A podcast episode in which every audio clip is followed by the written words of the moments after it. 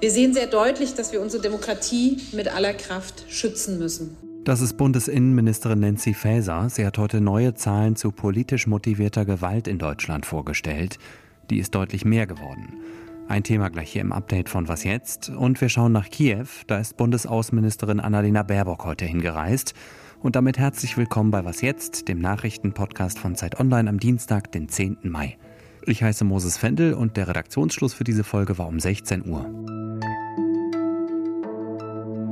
Rechtsextremismus, Linksextremismus, Islamismus, Antisemitismus. Ihnen fallen bestimmt noch weitere Ismen ein, die Welt ist ja leider voll davon. Was sie alle gemeinsam haben, es gibt immer mindestens einen Knallkopf, der solches Gedankengut nutzt, um damit Gewalt oder Straftaten nicht nur zu rechtfertigen, sondern auch zu verüben. Bundesinnenministerin Nancy Faeser hat heute in Berlin die Zahlen zu politisch motivierter Gewalt vorgestellt. Die Zahl der Straftaten, die 2021 in Deutschland aus politischen Gründen begangen wurden, war fast ein Viertel höher als im Jahr davor. Insgesamt waren es gut 55.000. Das ist der absolute Höchststand, das müssen wir leider hier heute feststellen, der stärksten Zunahme seit Beginn der Erfassung 2001. Ein wesentlicher Teil der Straftaten ist laut Faeser im Zusammenhang mit Protesten gegen die Corona-Maßnahmen begangen worden. Dabei handelt es sich vielfach um Verstöße gegen das Versammlungsrecht, Beleidigung und Bedrohung, auch aber Gewaltdelikte wie Körperverletzungen bis hin zu sehr exzessiven Gewalttaten. Und da möchte ich als wirklich furchtbaren Höhepunkt dieser Gewalttaten den Mord an dem 20-jährigen Alexander W. an der Tankstelle in Ida Oberstein nochmal benennen, der erschossen wurde von einem Mann, der das Tragen einer Maske verweigerte. Die meisten politisch motivierten Straftaten im vergangenen Jahr ordnet das Bundeskriminalamt dem rechten oder rechtsextremen Spektrum zu. Der Rechtsextremismus ist nach wie vor die größte extremistische Bedrohung für unsere demokratische Grundordnung und die größte extremistische Gefahr für Menschen in unserem Land. Besondere Sorgen macht der Innenministerin, dass deutlich mehr judenfeindliche Straftaten erfasst worden sind. Wir sehen einen weiter massiven Anstieg antisemitischer Straftaten. 3027 judenfeindliche Straftaten im Jahr 2021. Noch einmal 29 Prozent mehr als im Vorjahr. Das ist der absolute Höchststand bisher. Dabei gab es 64 Gewalttaten. Auch das ist eine deutliche Steigerung zu 2020.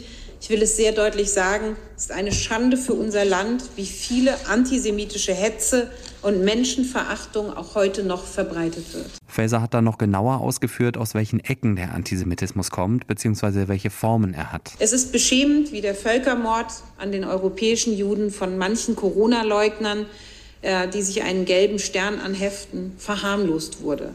Zugleich gibt es einen immer lauteren und immer stärker sichtbaren, auch islamistisch geprägten Antisemitismus, der Hass gegen Juden und gegen den Staat Israel offen propagiert. Wichtig finde ich hier nochmal zu erwähnen, der Antisemitismus in Deutschland hat zwar viele verschiedene Gesichter, die große Mehrzahl der judenfeindlichen Straftaten, nämlich über 80 Prozent, werden aber dem rechten Spektrum zugeordnet. Wer soll im Namen Deutschlands in die Ukraine reisen und was bringt er oder sie mit, um dem Land zu helfen, sich gegen den russischen Angriffskrieg zu verteidigen? Bundespräsident Frank-Walter Steinmeier, Bundeskanzler Olaf Scholz. Heute ist Bundesaußenministerin Annalena Baerbock dann hingereist und zwar als erstes Mitglied der Bundesregierung seit Beginn des Krieges. Zuerst hat Baerbock den Kiewer Vorort Bucha besucht und mit Menschen gesprochen, die dort leben. Die Horrorbilder hunderter durch die russische Armee erschossener ZivilistInnen sind ja um die Welt gegangen und zu einem Symbol der Art und Weise geworden, was für eine Art von Krieg Russland in seinem Nachbarland führt. Baerbock hat sich dazu ausdrücklich geäußert. Wir sind es diesen Opfern schuldig, dass wir hier nicht nur gedenken, sondern dass wir die Täter zur Verantwortung bringen. Und das werden wir als internationale Gemeinschaft tun.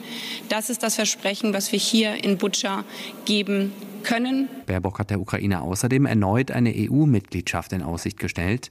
Allerdings hat sie klargemacht, dass es für das Land keine Abkürzung auf dem Weg in die Europäische Union gibt. In der Folge heute Morgen habe ich ja ziemlich ausführlich über Nordirland gesprochen. Seitdem hat sich aber schon wieder was getan. Und zwar will die britische Regierung offenbar große Teile des Nordirland-Protokolls streichen. Die britische Zeitung The Times berichtet, dass das Außenministerium an einem Gesetz arbeitet, mit dem alle Zollkontrollen zwischen Nordirland und dem Rest von Großbritannien einseitig aufgehoben werden sollen. Die EU und Großbritannien hatten sich ja nach langem Streit mit viel Mühe auf eine Regel geeinigt, um den Brexit endlich hinter sich zu bringen.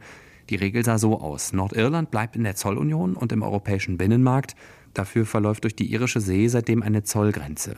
Damit wollte die EU verhindern, dass der blutige Konflikt zwischen dem protestantischen Norden und der katholischen Republik Irland im Süden wieder ausbricht. Nordirische Kritiker sehen in den Kontrollen Anfänge einer Trennung vom Vereinigten Königreich. Großbritannien fordert deswegen, das im Brexit-Abkommen festgehaltene Protokoll noch einmal zu ändern.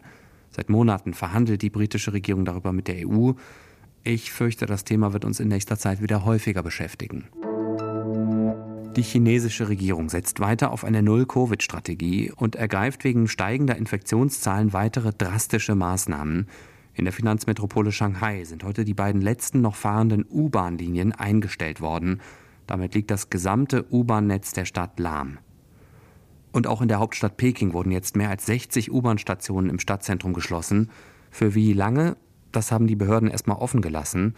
Zuletzt hat es in Peking 74 Neuinfektionen pro Tag gegeben.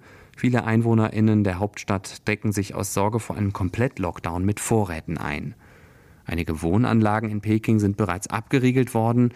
Wer nicht in einem Hochrisikogebiet wohnt, fährt dort auch nicht vorbei. Denn schon eine kurze Anwesenheit dort wird mit Hilfe von Ortungs-Apps registriert, die auf den Handys installiert sind.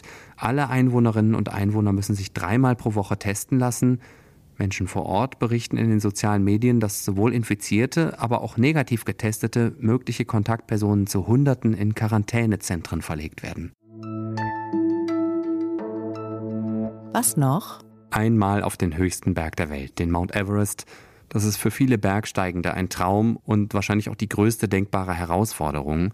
1953 sind zum ersten Mal Leute da hochgestiegen, seitdem haben sich mehr als 5000 Menschen diesen Traum erfüllt. Mehrere hundert sind aber auch schon gestorben. Das darf nicht verschwiegen werden, denn wegen der dünnen Luft und dem rauen Wetter ist der Aufstieg sehr gefährlich und sowieso nur für wenige Wochen im Frühjahr möglich. Der Mount Everest Massentourismus ist deswegen auch ziemlich umstritten das ist jetzt aber hier nicht das Thema. Was ich eigentlich erzählen will, der nepalesische Bergführer Kamirita hat den Everest zum 26. Mal bestiegen und damit einen Rekord gebrochen, nämlich seinen eigenen. Der 52-Jährige hat am Samstag mit zehn weiteren Bergführern den Gipfel erreicht. Aufgabe der von Kamirita angeführten Gruppe war es, mit Seilen die Routen für Bergsteiger aus dem Ausland vorzubereiten. Falls Sie jetzt Lust auf die Berge bekommen haben, würde ich sagen, lassen Sie das mit dem Mount Everest Fahren Sie doch stattdessen mal wieder in die Alpen. Die sind näher und ab nächstem Monat kommen Sie da sogar für 9 Euro hin und wieder zurück. Das war das Update von Was jetzt am Dienstagnachmittag. Morgen früh moderiert hier Azadeh Peschman. Ein Thema ist die Lage in der ukrainischen Hafenstadt Odessa. Ich heiße Moses Fendel, sage Tschüss und schönen Feierabend.